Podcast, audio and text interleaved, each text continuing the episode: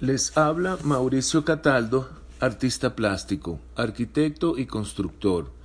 Nací en Caracas, Venezuela, hijo de padres que emigraron de Europa. Tengo poco más de cinco años viviendo en México. Dedicado por completo al arte, les comento primero sobre la pintura, en la cual estoy desarrollando geometrías, las cuales nacen de ideas intelectuales propias de arquitecto. Son formas geométricas que flotan en el espacio. Trabajo con distintas técnicas.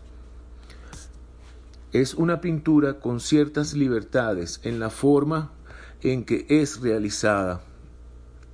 En cuanto a mi trabajo escultórico, se trata de piezas en madera construidas y luego trabajando con los planos e incorporando poliéster con pigmentos de color para un acabado con pulitura.